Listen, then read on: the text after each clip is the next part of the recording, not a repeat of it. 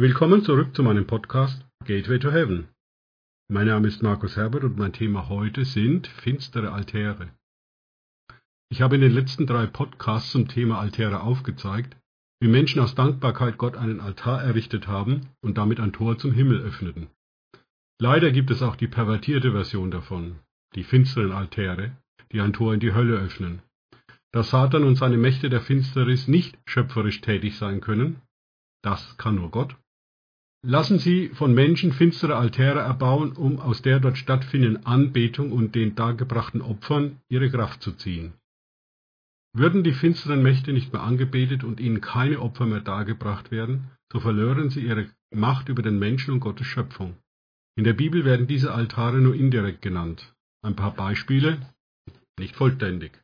Jeremia 19, 4-5 Darum, weil sie mich verlassen und mir diesen Ort entfremdet und an ihm anderen Göttern Rauchopfer dargebracht haben, Göttern, die sie nicht kennen, weder sie noch ihre Väter noch die Könige von Juda, und weil sie diesen Ort mit dem Blut Unschuldiger angefüllt haben und die Höhen des Baal gebaut, um ihre Kinder als Brandopfer für den Baal im Feuer zu verbrennen, was ich nicht befohlen noch geredet habe und was mir nicht in den Sinn gekommen ist.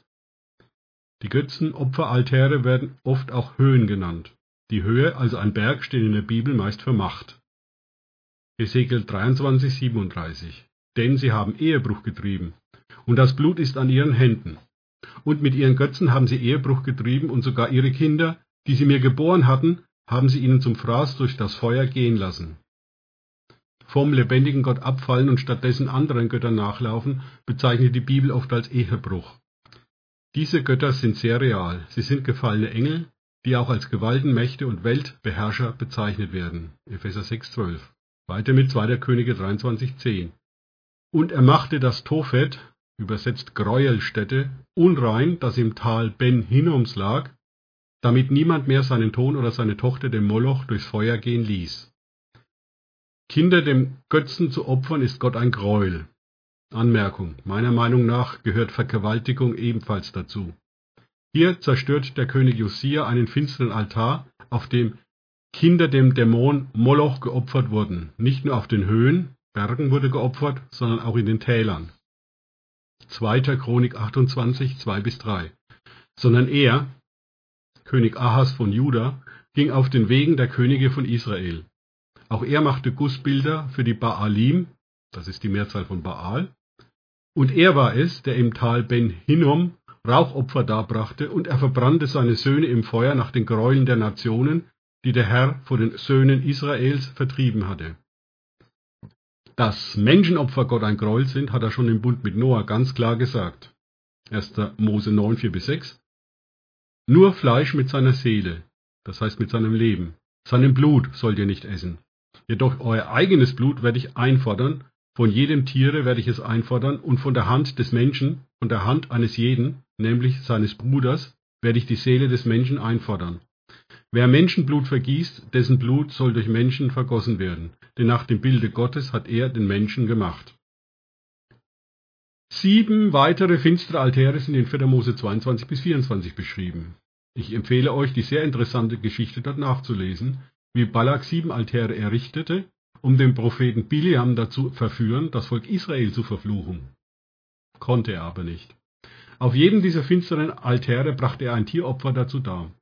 Gott lässt in dieser Geschichte sogar ein Esel sprechen, um Biliam vom falschen Weg abzubringen. Leider hörte der nicht auf Gott, trotz der klaren Anweisungen. In Josua 13,22 wird dann sein Schicksal beschrieben. Er endete als Wahrsager und wurde durch ein Schwert getötet. In Judas 1,11 wird das Problem von falschen Propheten, also Wahrsagern, nochmals aufgegriffen. Sie trifft alle das Gericht Gottes. Wehe ihnen denn sie sind den Weg Kains gegangen und haben sich für Lohn dem Irrtum Bileams völlig hingegeben, und in dem Widerspruch Korachs sind sie umgekommen. Zum besseren Verständnis, was diese finsteren Altäre bewirken, nämlich das Beispiel von 2. König 3, 27. Der Kontext steht in 2. Könige 3. Joram regierte zwölf Jahre als König über Israel in Samaria. Er tat, wie alle anderen Könige des Nordreichs Israel auch, das, was böse war in den Augen des Herrn.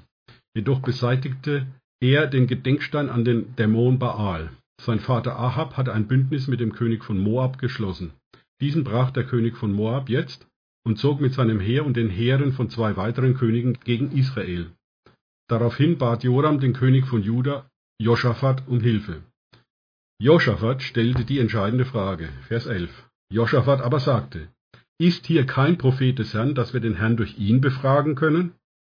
Da antwortete einer von den Dienern des Königs von ganz Israel und sagte, Elisa ist hier, der Sohn Schaphat, der Wasser über Elias Hände goss. Dieser Prophet des Herrn war aber offensichtlich nicht sehr beliebt in Israel. Allerdings ließ Gott sich wegen Josaphat, dem König von Juda, bewegen einzugreifen. Vers 14.